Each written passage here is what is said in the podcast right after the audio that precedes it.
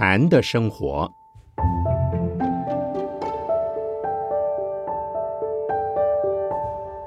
圣严法师著。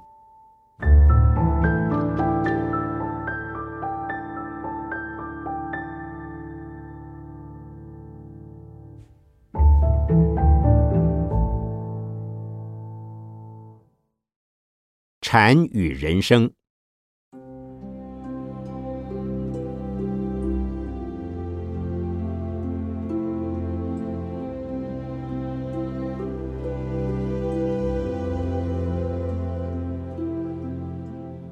谢谢诚意法师为我向诸位做的介绍。今天准备了不少资料，诸位可把它当作学术演讲来听，也可把它当作通俗演讲来看。首先要向诸位致歉，因为今天到的人数很多，场地太小，害得许多人坐在地上或站在四周，还有许多人无法进入演讲室。而被阻于门外的走廊及地下室。好在国父纪念馆的播音设备完善，馆内的任何角落都装有扩音器，故在室外的许多地方，除了见不到我的演讲神态，却可听到我的演讲内容。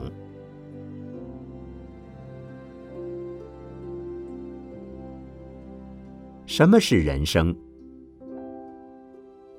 人生是什么？见仁见智，很多学者给了他很多定义。人不能离开空间与时间而活下来，故以时空为背景，分作三点，将人生的定义叙述如下：第一，人类的生命，生理活动及心理活动，在时间过程中的延续，即是人的生命。前一秒、这一秒、下一秒的身心活动，叫做人的生命。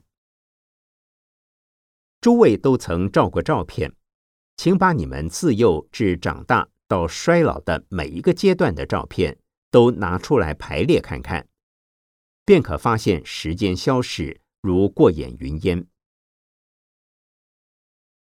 再从心理活动的刹那变异，前念、今念。后念之间的滑动不已，也能很明显的感觉到时间的存在。凡是成为心理的经验者，变成记忆、认识、推想，这些心理经验的累积，便成为时间过程的结果。时间的延续为我们带来寿命的事实，生理的寿命加上心理的寿命。便构成了活动于时空之中的我。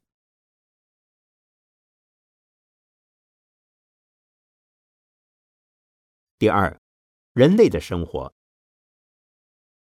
人类的生活是指人的身体有其活动的空间范围，人的心念也有其活动的空间范围。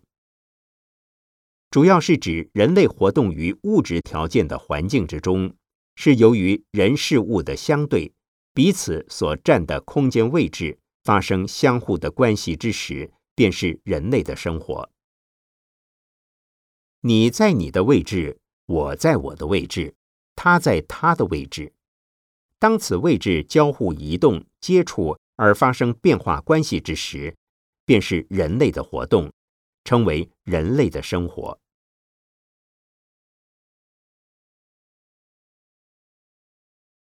第三，人类的生存。人类的身心活动于时空环境中的事实，便是人类的生存。它是人的生理、人的心理、社会伦理、自然的物理现象四者的联系。身体的生理现象分分秒秒的不断变化，精神的心理现象刹那刹那的念念牵流。身心的活动必须以其所处的社会环境及自然环境为其背景。可见，人类的生存是结合了心理、生理、伦理、物理的四个条件，在时间与空间中活动。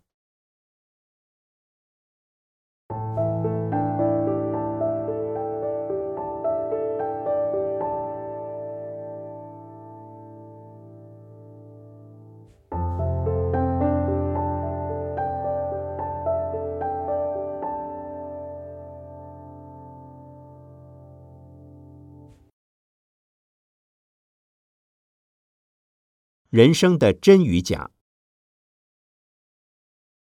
第一，从因缘法看人生是虚妄的、空的。中论云：“众因缘生法，我说即是无。诸法的起灭，无非因缘的变换，所以是虚妄不实的。因缘合，因缘散，幻起幻灭。”只有临时的现象，没有不变的实体。人生既是生灭现象之一，当然不会是永恒的存在。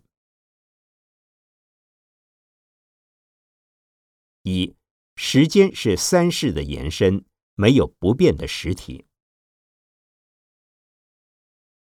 从时间的延伸，知道有生命的现象。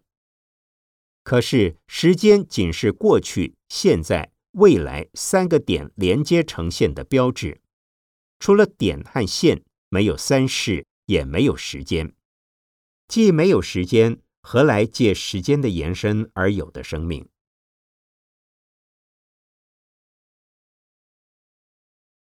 生命存在，可从影片的设置与放映来了解。一秒钟可拍摄数十张镜头的底片。将摄下的底片冲洗后，再以设置时相同的速度放映，其效果就跟原来的实况一样。可是其中并无实况，仅是一卷胶片中许多镜头的连续。把每一个镜头的底片剪开，只是一张一张不动的幻灯片。可见时间并非实质，身心现象的存在。无非如幻灯片的连续，从个别的每一张幻灯片而言是无生命的，连续起来便让人幻觉，以为有生命活动于其间。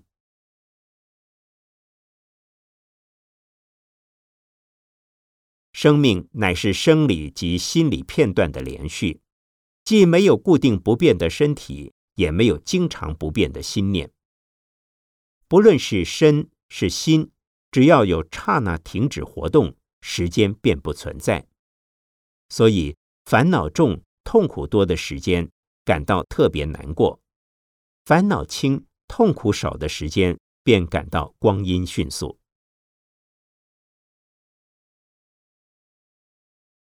二，空间是方位的连续，没有固定的实相。空间的存在。是从前后、左右、上下等方位，由点至面的交错。假如自己没有身体所占的立足点位置，便没有方向可指，也就没有空间这样东西。如果只有你存在于一片太空之中，太空里没有任何东西，这时候空间便不存在。或虽然太空里有一切东西。但你不存在，空间这时也没有了。因此，不论是主观的你或客观的环境，只要有一样不存在，空间的感觉就无法成立。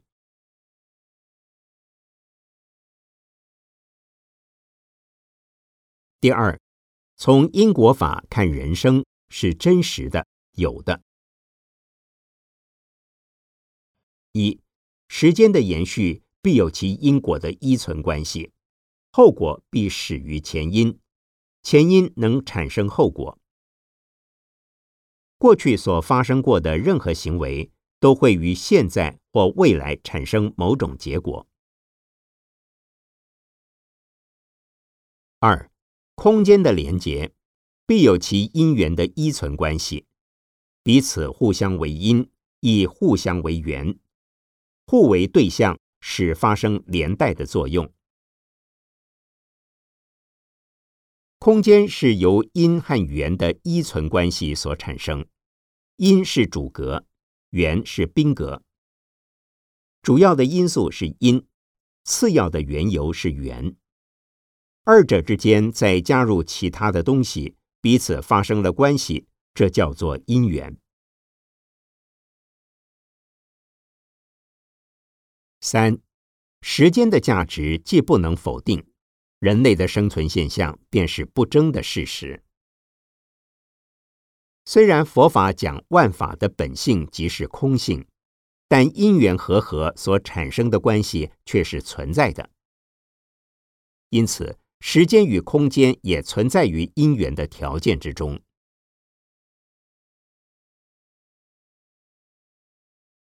第三，从禅的立场看，人生是即真即妄、即有即空的。这层意思，我们可以分作因果与因缘的两方面来讲。一，因果关系的前后交替是事实，前念与后念、前因与后果则非同一现象。因缘是有，主体是无。任何现象都有它的前因后果，但是不是有一个不变的主体，从前因一直延伸至后果呢？譬如刚才我口渴，喝了水之后便解渴了，是不是有个不变的我，一下口渴，一下又不渴了呢？这是大问题。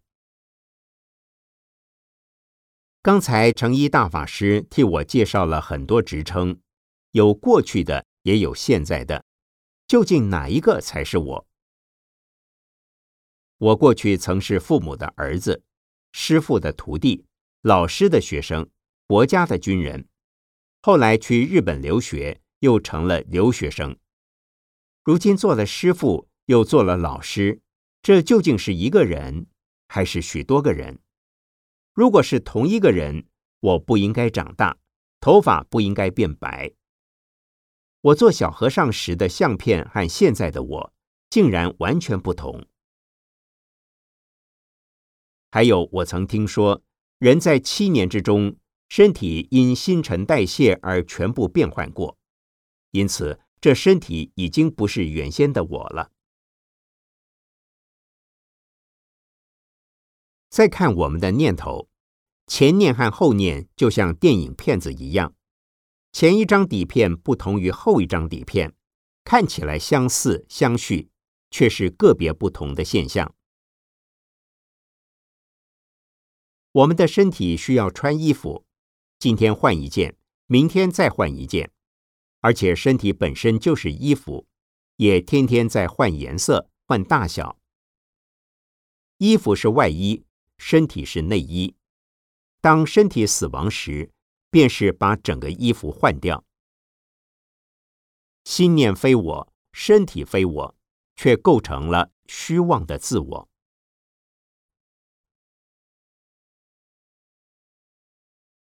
二，因缘关系的宾主聚散是事实。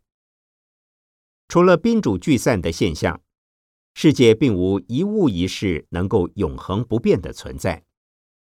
因缘是有。主体是无。今天我在这儿演讲，诸位是听众。下次或者我变成听众，你们之中有人上台成了主讲者，这是互为宾主关系。但关系只表示现象的变化，在变之中却没有一样不变的东西。我在北头看见有人在盖房子，我说：“你们这房子刚盖就有部分坏了呀，什么人敢住啊？”因为那钢筋已经开始生锈，洋灰也开始剥落了。工人说：“没有关系，我们随时来修补，等卖出去的时候看起来还是新的。”但当有人搬进去后，房子又开始旧了。任何东西在完成的同时，也就已在变化。因此，因缘法的关系是有的，不变不坏的实体却不存在。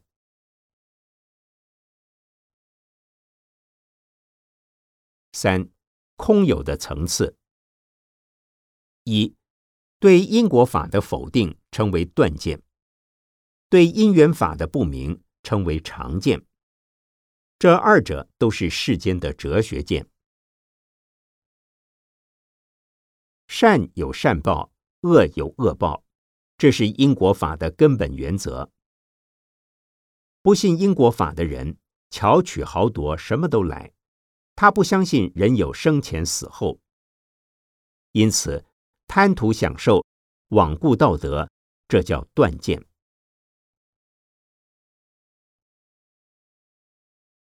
有一部佛经中说：“宁起长剑如须弥山，不取断剑如芥子许。”可见长剑比断剑好。长剑至少相信有个不变的灵魂或永恒的神存在。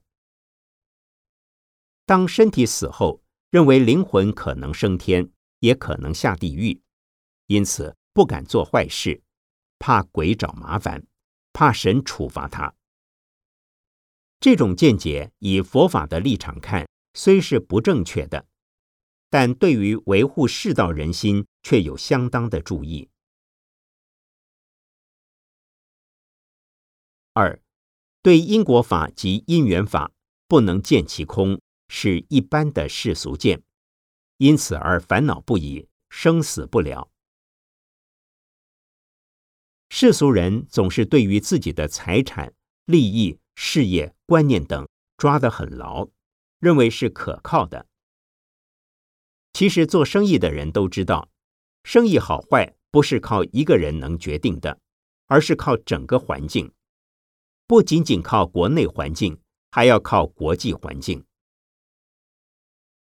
一个人想要凭一己之能掌握全局，必定会带来重重烦恼。因为不了解因缘和合的道理，认为非这样不可，非那样不可，所以舍不得这样，舍不得那样。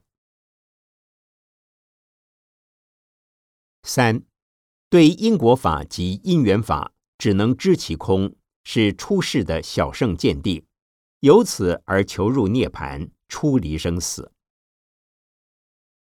根本的佛法有几个字为其原理原则：无常、苦、空、无我。什么是无常呢？因缘法中一切东西的存在都是临时的关系，就叫无常。虽然无常的事实发生，却不知道或不希望它无常，而且舍不得离开它，便会引生种种痛苦和烦恼。如果你愿意接受无常这事实，那就是无我，也就是没有一个永恒主宰的常我或神我。这时候，我们又叫它空，或叫它涅槃、即灭、解脱、自在。此时你没有烦恼，不受烦恼所困扰，这是小圣。四有者即空之有，空者即有之空，是大圣禅的立场。故六祖慧能要说：凡夫即佛，生死即涅盘，烦恼即菩提。前念迷即凡夫。后念悟即佛，前念浊净即烦恼，后念离净即菩提。这都是说明相反即相同的道理。有空才能生有，有有才能显空。这话怎讲？比如现在这个演讲室挤满了人，但中间有没有空隙？有，因为有人的实体存在，也就显出了人和人之间的空隙来。慧能又说：“佛法在世间，不离世间觉，离世觅菩提，恰如求兔角。”意思是说，无常本身是出世法，佛法是应世间法而说的，佛法离不开世间法。出世的理想是要我们不执着，而非要我们离开世间另觅菩提法。在世间而清正无我的境界，就等于出世了。因此，离开凡夫没有佛，佛是应凡夫需要而出现的。大家都成佛了，佛也就没有出现于世的必要了。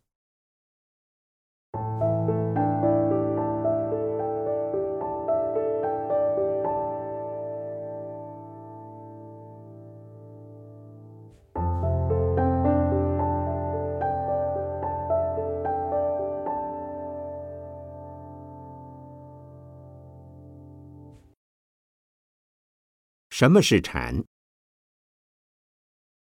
中国禅的源头思想：一，《维摩经》入不二法门品云：“于一切法，无言、无说、无事、无事，离诸问答。”禅，大家都知道是不立文字，离言说相。凡是有问、有答、有表示的，都不是禅。二，入楞伽经云：“我何等业得大菩提？何等业入波涅盘？此二中间不说一字，亦不以说，当说。”现说，这意思是佛陀自述他在什么时候成佛，什么时候入涅盘。从成佛到涅盘之间的四十九年，没有说过任何一个字。现在没什么好说的，未来也不会再说什么。三观无量寿经云。诸佛如来是法界身，入一切众生心想中。又云：是心作佛，是心是佛。这就是说，佛心、众生心同是一个心。四圆觉经云：当知生死，即与涅盘，无起无灭，无来无去。其所证者，无得无失，无取无舍。其能正者，无住无止，无作无灭。这段经文大意是说，生死和涅槃这两样东西，从众生看是有生死的苦海，也有极乐的涅槃。但佛却不认为自己是从生死而证涅槃。或舍去了烦恼而得到了智慧，生死与涅槃没有这回事。了生死和正念盘的人也不存在，这是佛法的最高境界。五大圣起信论云：是故一切法从本以来，离言说相，离名字相。离心缘相，毕竟平等，无有变异，不可破坏。通常说降魔、破生死欲、除烦恼网，是成佛以前必经的阶段。在禅法的角度来说，这些东西都是不必要的。所以大圣起信论的离言说，离名字，离心缘。也就是不用语言，没有名字，不可以用头脑去想，叫做不可思议。这个实在便是禅法的特质。六，菩提达摩的二入四行云：无自无他，凡圣等一，坚住不移，更不随于文教。这是说禅没有你我。繁盛来去的差别，也不像世俗的知识那样，不可用文字做教化的语句，也不是从经书典籍之中可以找得到的。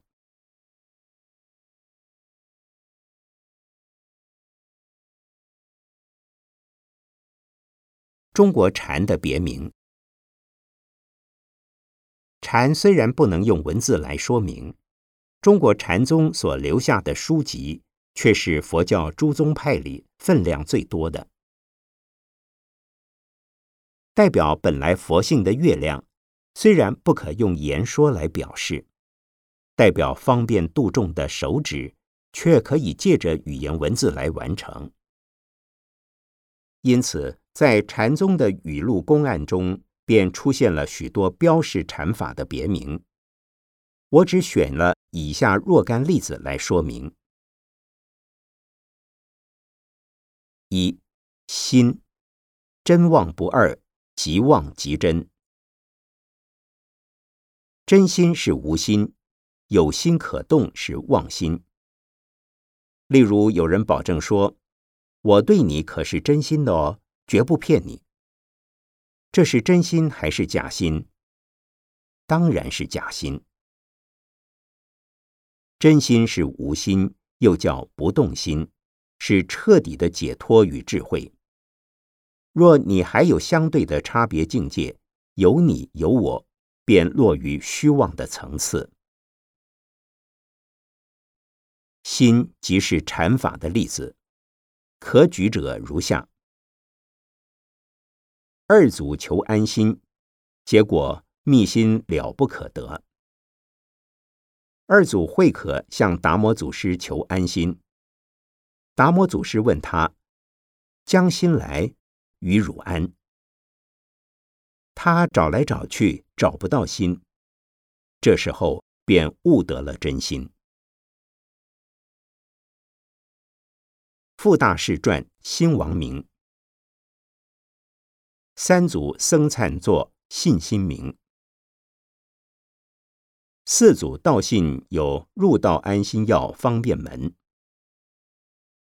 牛头法融有心明，五祖弘忍有修心要论，六祖慧能主张。一行三昧者，于一切处行住坐卧，常行一直心是也。又说，但行直心于一切法，勿有执着。此原出于《维摩经》的“直心是道场”及“直心是净土”。心直口快，想到什么就说什么，不是直心，而是虚妄心。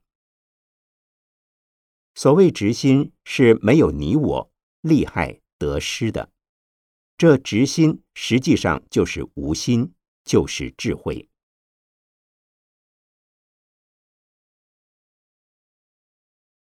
马祖道一及南泉普愿均以平常心三字示人。实际上，心就是禅法，禅法没有真妄的问题存在。什么是真心？什么是妄心？在禅法的立场，即真即妄，真妄不二，心就是心。修行的时候修这个心，悟了之后还是悟这个心。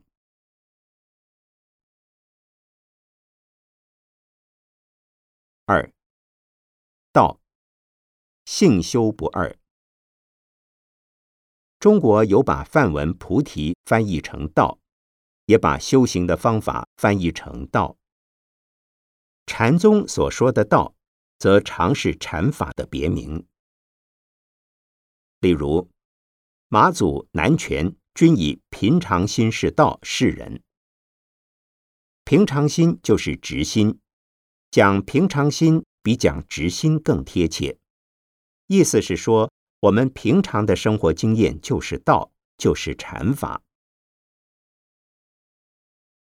有人要到深山去修道，认为深山有道，那么马路上就没有道，城市里没有道，家里人多事杂，当然也没有道。这样的见解与平常心是道的观点是不相应的，所以古禅者。要说十字街头好参禅了。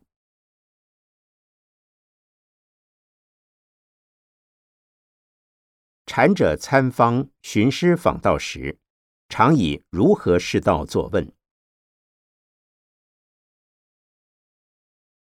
有的祖师以无心是道作答。因此，没有心就是真心，真心就是禅法。禅法就是道。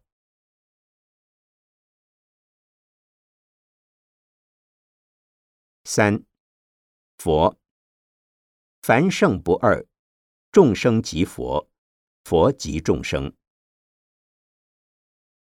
常有禅者以如何是佛做话头，一路参究下去。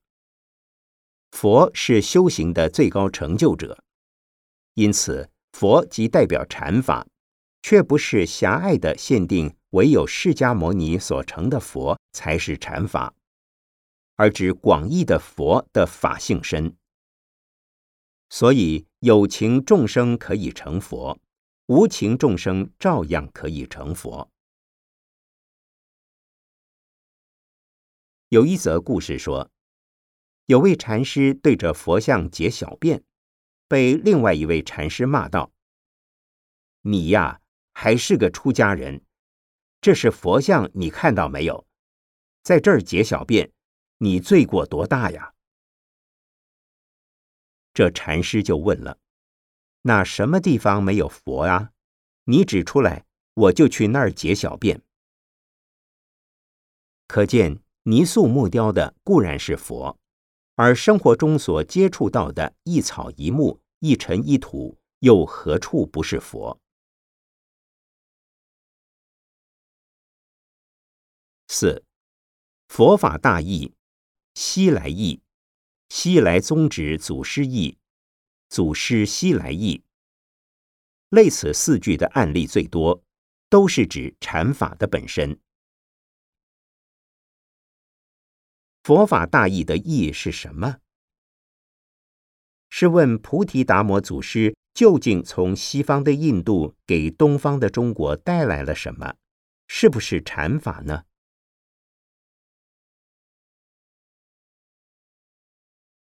五牛，新的别名称为牛。牛又分成陆地白牛和海底泥牛，还有水谷牛。陆地的白牛是指已经开悟成佛了，这比喻见于《法华经》。海底泥牛是什么？曾有人问：“西来意是什么？”便答。海底泥牛，这表示根本没有这样东西，因为泥牛遇水即散。陆地白牛是肯定的，比喻为真心；海底泥牛是否定的，比喻为真心中没有执着，以及真心无心。水谷牛呢？在中国古时，到处都有工人用它，且调教它，因此把心看好，用功修行之时，就是木牛。牛实际上就是心的另一个名字，也就是禅法的全体。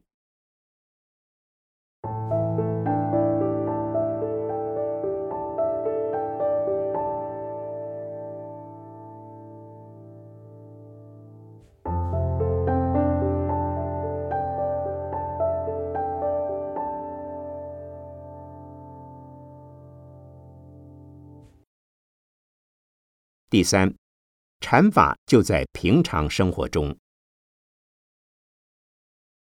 禅法不离开日常生活，而且是普遍于一切处的。否则，刚才所说的那位禅师便有特定的地方可以解小便了，因为有些地方有佛，有些地方没有佛。四祖道信的入道安心药方便门云：“举足下足常在道场，施为举动皆是菩提。”这并不是说我们在寺院里举足下足才是道场，诸位在家里的一举一动也算道场。道场表示修行的场所，是能使你的心性得到平静。安宁明净的场所。就禅法来讲，无一处不是道场，也就是说，无一处不能修道。禅法的道是正道，杀人、放火、抢劫、邪淫，这也是道，却是邪道。正道是当你以无差别心、无得失心。不生烦恼而精勤努力时，你一举一动，做任何事情都尽在道中了。到了这个地步，已无分别执着，所以六祖坛经要说：邪正尽打却，菩提性宛然了。五祖弘忍的修心要论云：“但于行住坐卧中，常了然守本真心，会使妄念不生，我所心灭，一切万法不出自心。”他要我们看守本有的清净真心，要像看牛那样。当牛从麦田经过，要吃麦苗时，牧童就打他一鞭。或拉动鼻绳，牛就不吃麦苗了。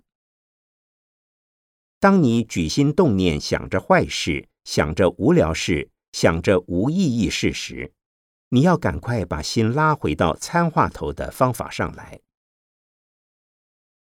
如果你说想一想没关系，我还没有做嘛，待已开始做了，又对自己说做一点点没关系。我还没有完全做嘛，做了一次就会再做二次、三次，这是放牛而不是牧牛了。因此，当在行住坐卧中，你都得守住这个原本的真心，否则便是在道而不行道，在禅而不知禅了。六祖慧能的《坛经》云：“静心在妄中，但正无三障。世人若修道，一切尽不妨。”这是说，只要你守住一个念头，不要让你的心像馋嘴的猫一样，老想偷吃东西；也不要让它跑出去逛公园，东张西望。若能如此，你的业障。暴障、烦恼障全都没有了。六祖的世人若修道，一切尽不妨，是说对于修道者而言，任何麻烦事都妨碍不到他的。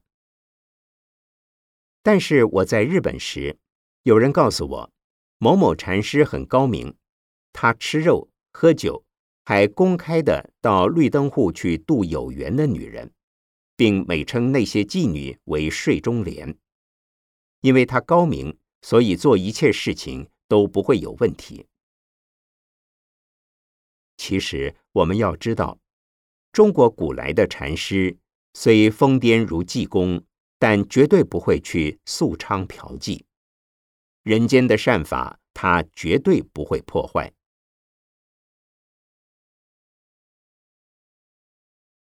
我在教人参禅时，有时会说：“生姜长在树上，苹果生在地下。”这是不合常情常理的话，是为破除知识经验的执着而说，是在指导修道者的情况下说的。平时对一般人是不会这么说的。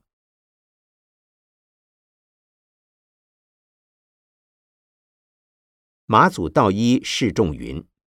若欲直会其道，平常心是道。何谓平常心？无造作，无是非，无取舍，无断肠，无烦无胜。只如今行住坐卧，应机接物，尽是道。道就在行住坐卧之中。你倒一杯茶给人，跟人说一句话。打个招呼、握手、点头，以及扫地、擦桌、搬椅、洗碗筷，甚至解大小便，道就在其中。所以，禅家训练人的时候，特别重视生活中的功夫。打坐固然重要，但对生活中行住坐卧的体验更为重要。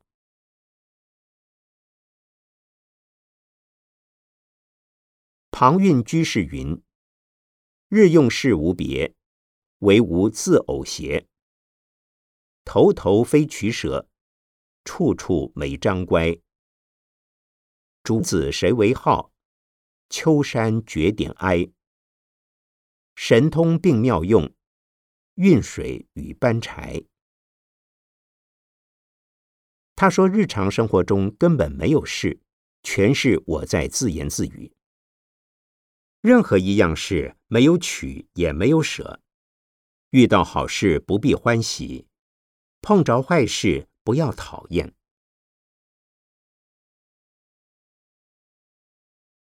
在某一次禅期中，有人讨厌他自己而对我骂他自己，我真可恶，老是想去解小便。师傅，有什么办法叫我不去解小便？我说。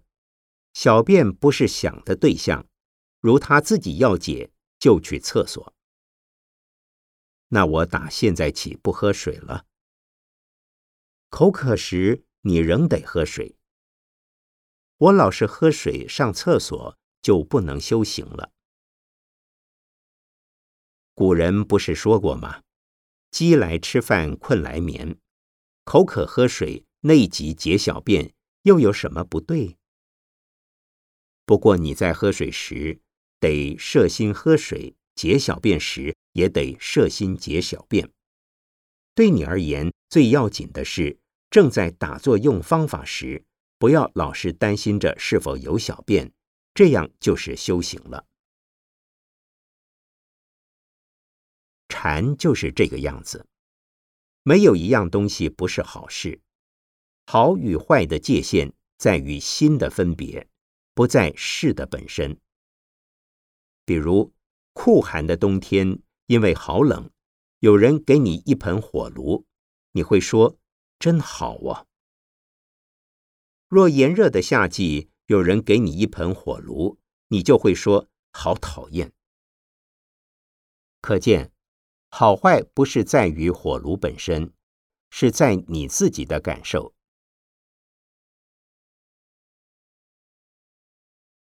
有人要学神通，问我找谁来教。我说：“你的一举手一投足，本来就都是神通。”唐朝的庞蕴居士不就说过吗？“神通并妙用，运水与搬柴，足征凡日用事都是神通的表现。你还要另求什么神通呢？”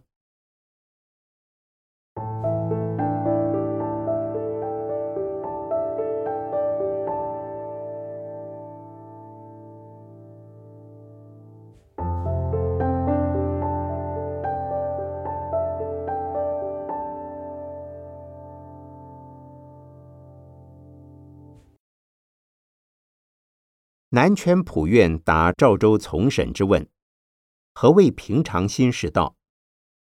答云：道不属知，不属不知。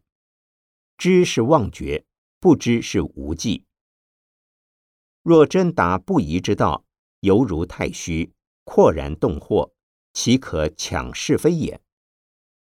赵州于言下顿悟。如果你以为一定有件东西是道，我便以手指指着讲桌上的粉红色塑胶花。你如说我知道了，道就是那粉红色的塑胶花呀。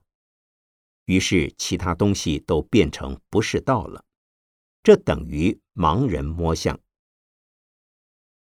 如果你说我根本不要想什么是道，一切都是道，一切也都不是道。那你就是个糊涂虫，并没有真正了解道是什么。而真正了解道的话，就是万里无云，晴空一片，样样东西都清楚明白，自然而然。这时说它有不对，说它空也不对。临济义玄释众云。佛法无用功处，只是平常无事，屙屎送尿，着衣吃饭，困来即卧。又云：曰山僧见处，无如许多般，只是平常着衣吃饭，无事过时。这就是说，不要用功，没有用功这件事，只是累了睡，饿了吃，冷了穿衣服。吃喝之后大小解。像这样不是变成懒虫了吗？绝对不是。你要吃饭，饭从哪里来？你要穿衣，衣从哪里来？你要睡觉，什么地方可以让你睡？这都是日常生活中所要张罗的工作。只要你好好生活，就是修行。请问诸位，你们谁不吃饭、睡觉、穿衣服、上厕所？可见人人都是禅的修行者。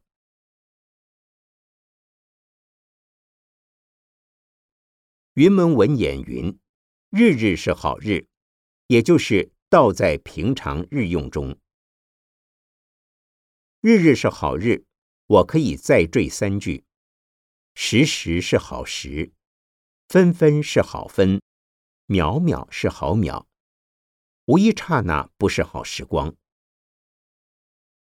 人都是期待着未来或恐惧着未来，追悔着过去或怀念着过去。对一般人来讲，人就是这样生活吗？从修行的立场来看，这是在浪费时间。过去已经过去，只需忏悔，不用后悔，下次不要做错就好了。曾有位太太告诉我：“师傅，我好后悔。”我说：“你后悔什么？”他说。我后悔结了婚。我当初想出家，没有一个地方收我，结果我就结了婚。我说：“既然结了婚，你后悔做什么？”他说：“如果我那时候出了家，有多好。”我说：“你不要如果，因缘如此，业报如此，应该长的要长，应该赔的要赔。既然走上了嫁人的路。”就应该好好的做个太太。另外，曾有一位日本老太太，已经快八十岁了。每次见我，她总要拿照片给我看，结婚以前的、结婚当时的以及结婚以后的。她说，她先生曾经是大轮船公司的董事长，拥有好多船只。他指着最大的一艘船说：“你看一看，那时我就在上面。”当着老太太的面，我只有安慰她：“你过去有一段辉煌的历史，真是了不起。但如果是跟我修行的人，我老早要骂他了。你有多少时间呢？已经七十多岁，近八十岁，都快要死的人了，不好好的修行。”老想着过去做啥？过去已经过去了，时光无多，还不及时念佛修行。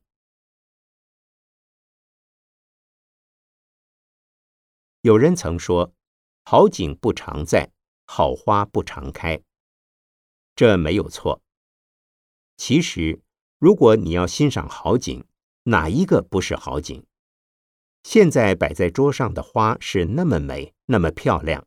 这是好花，如你透过艺术家的灵思来看世界的任何东西，就无处没有好景，也无物不是好景了。有一次，我看到我的一位皈依弟子在野外照相，他的镜头对着一片残缺的花瓣拍了又拍，我看来看去看不出他在想什么，于是问他说。你在做什么？他说：“他有残缺之美。”请问诸位，如果你有一只手残废了，你是否后悔一辈子呢？你应该想，如果不是因为我的手残废了，我可能有更坏的遭遇。所以，日日是好日，也当事事是好事，人人是好人。那可能有人要问了，师傅，你这样子讲，我们可以不用警察了，抢银行、杀人、放火、强暴都是好事，都是好人，那还成什么世界？岂不天翻地覆了吗？我说，我们此刻的讲堂里是好时光，都是好人，都是好事。出了讲堂，好事还是好事，坏事还是坏事。为什么？因为许多人还没有修行。如果这些人也修行了，就都是好人了吗？遇到坏事，仍得要寻平常的途径来处理，但在心中不必怨愤痛恼。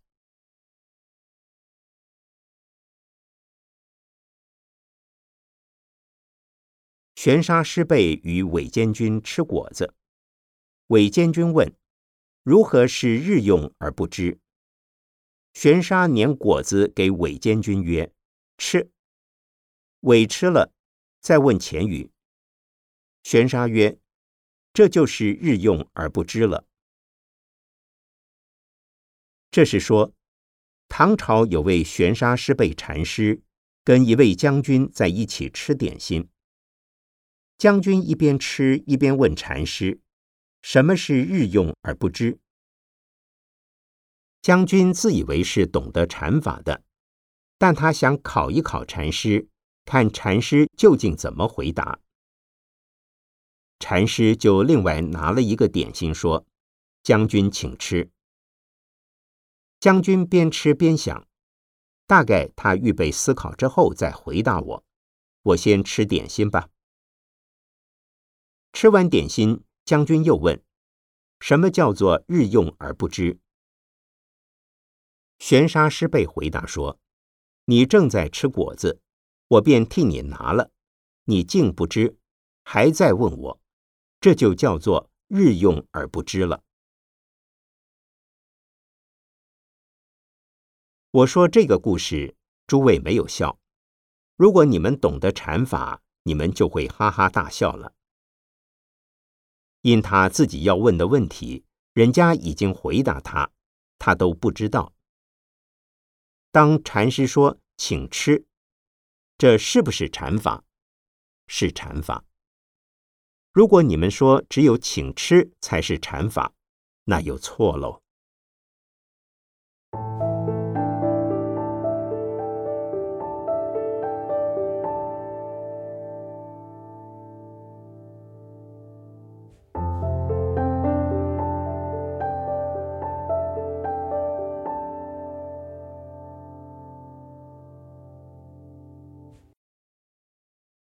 四。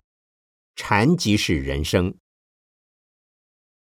第一，人生是经验的，不是理论的。禅重实证。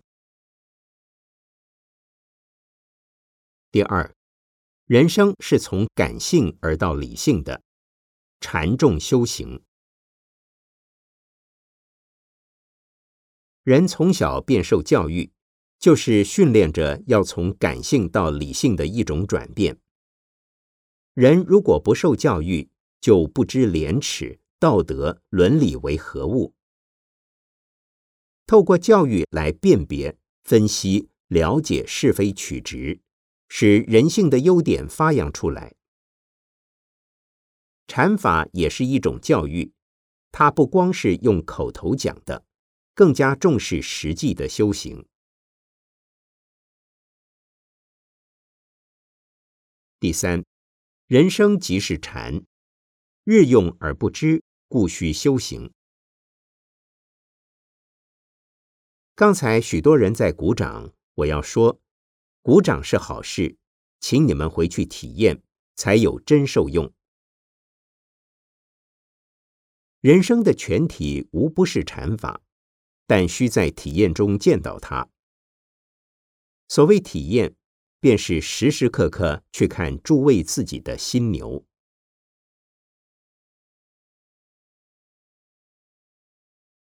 第四，禅在人生全体中为正乃知，故离文字。在全生命之中，能够用语言文字表达出来的项目实在不多。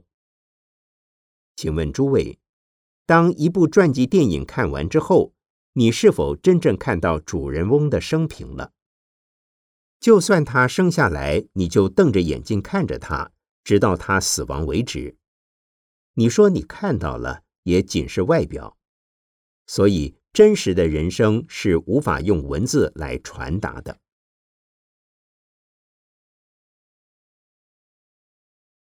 第五，阐释现实的人生没有玄理的秘密。例如，坦然及怀让两人参问惠安国师，如何是祖师西来意？惠安国师云：“何不问自己意？”僧问大美法常，如何是西来意？大美云：“西来无意。”僧问大美法常，如何是佛法大意？诗云：蒲花、柳絮、竹针、麻线。僧问赵州从审，如何是祖师西来意？诗云：庭前柏树子。僧问赵州从审，学人迷昧，起诗指示。诗云：“吃粥也味。”僧云：“吃粥也。”诗云：“洗钵去。”其僧忽然醒悟。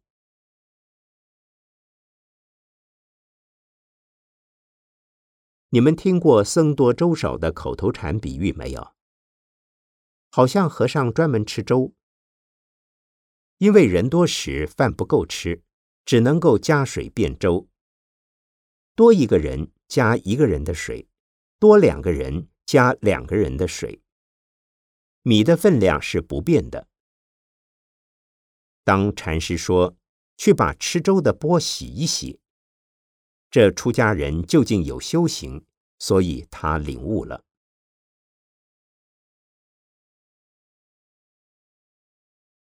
僧问赵州从审：“万法归一，一归何处？”诗云：“老僧在青州做得一领布衫，重七斤。”万法归一的“一”是指什么？这是无法给答案的问题。赵州禅师便这样看到什么就是什么的回答了他。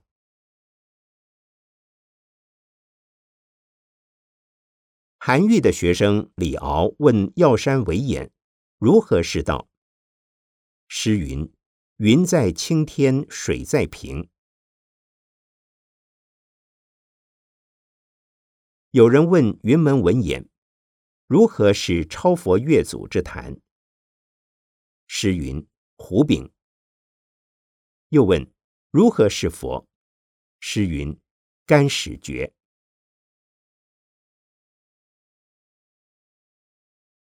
僧问慈名楚元。如何是佛？诗有因人因时而异的答句：人老病生，石打不入；莲花捧足，水出高原。又问：如何是祖师西来意？诗云：三日风，五日雨。又问：如何是禅？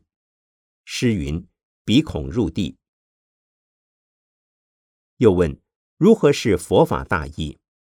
诗云：一亩之地，三蛇九鼠。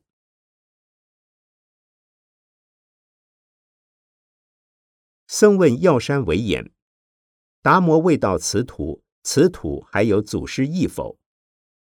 诗云：有。僧曰：既有祖师意，又来做什么？诗云：“只为有，所以来。”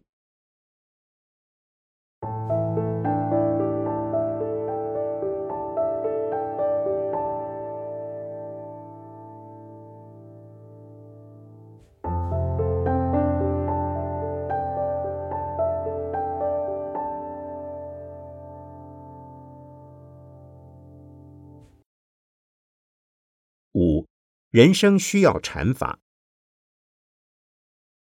第一，禅法的训练能够使人不执着，故可为人生带来开阔豁达的胸襟。禅法叫你不要回脑过去，不要忧虑未来，不要恐惧，不要自满，不要自卑，只要把握现在。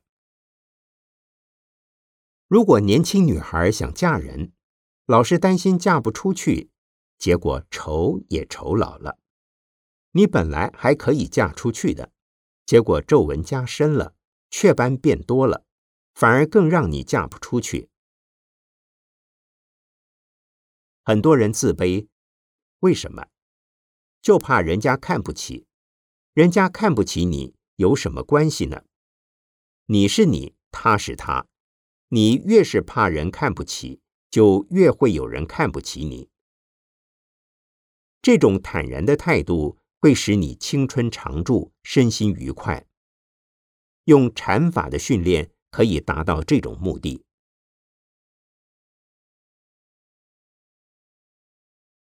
第二，禅法的训练能够使人重实际，故可为人生带来步步踏实、积极进取的信念。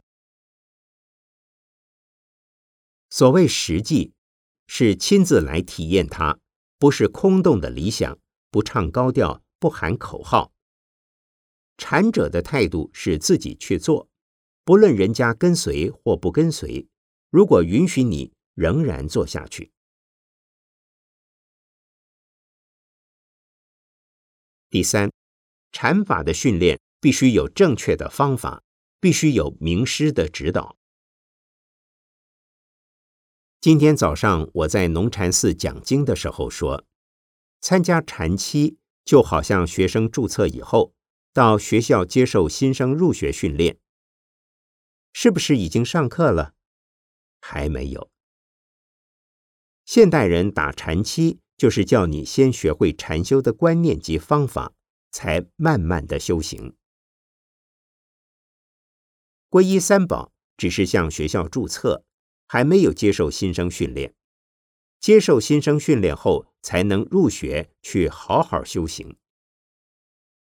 你们若参加过禅期，并且已有老师指导修行的观念及方法，表示你已可以上路了。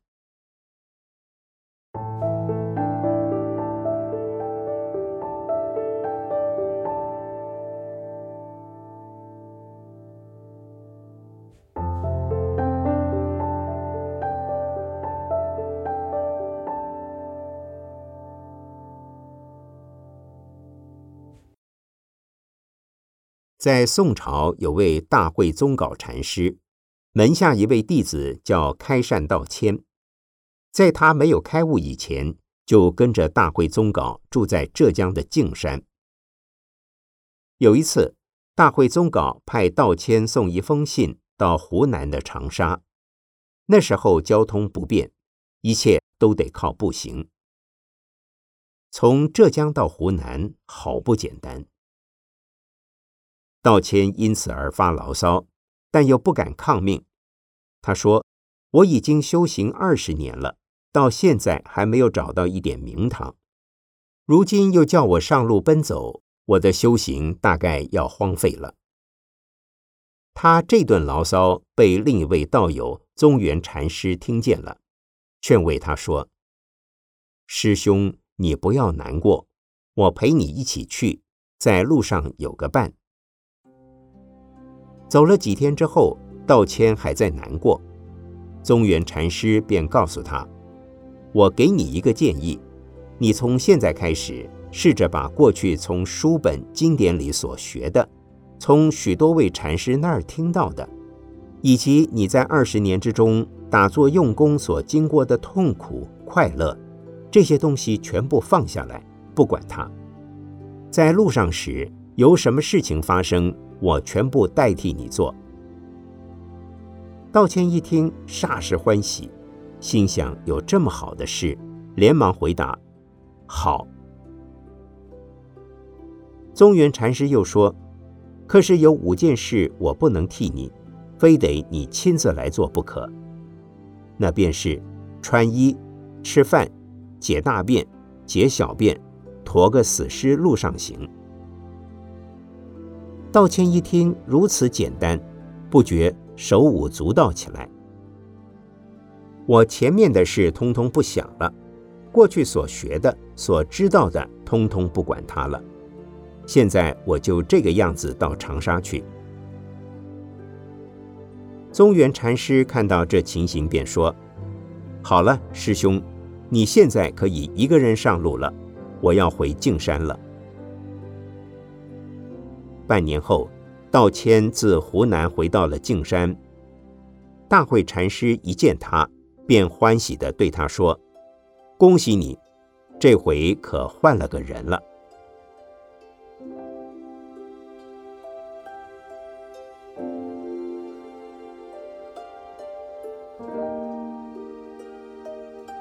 一九八四年九月二日，讲于台北市国父纪念馆演讲室。初稿曾于《菩提树》杂志第三八五期刊出。